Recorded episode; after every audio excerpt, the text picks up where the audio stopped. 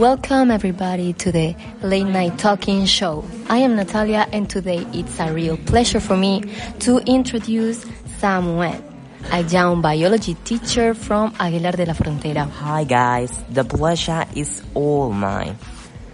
I'm starting to be here to talk about which my predictions of the nature of my village in 2100. Long time no see, man. True. Okay, let's start with the questions. First of all, do you really think the quality of life in 2100 will be getting worse? We cannot ignore the fact that there are a lot of suburbs in this place. So people's health could be seen affected at this point. Luckily, the population's condition will be improving.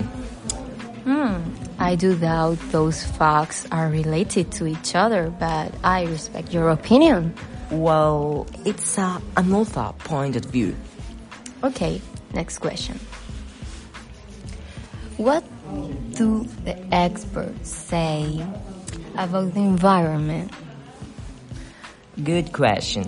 Mates of mine who are environmentalists think thanks to the increase of electric cars, car, at this point will be getting better. I totally agree with you, though I don't know much about it.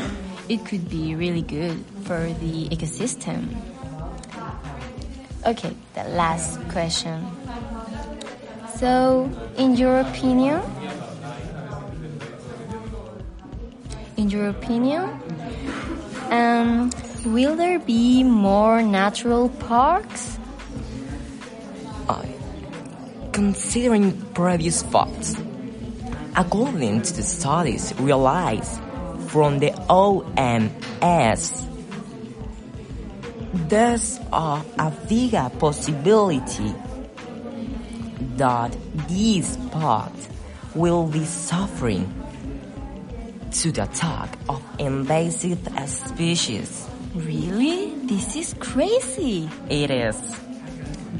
Oh my god.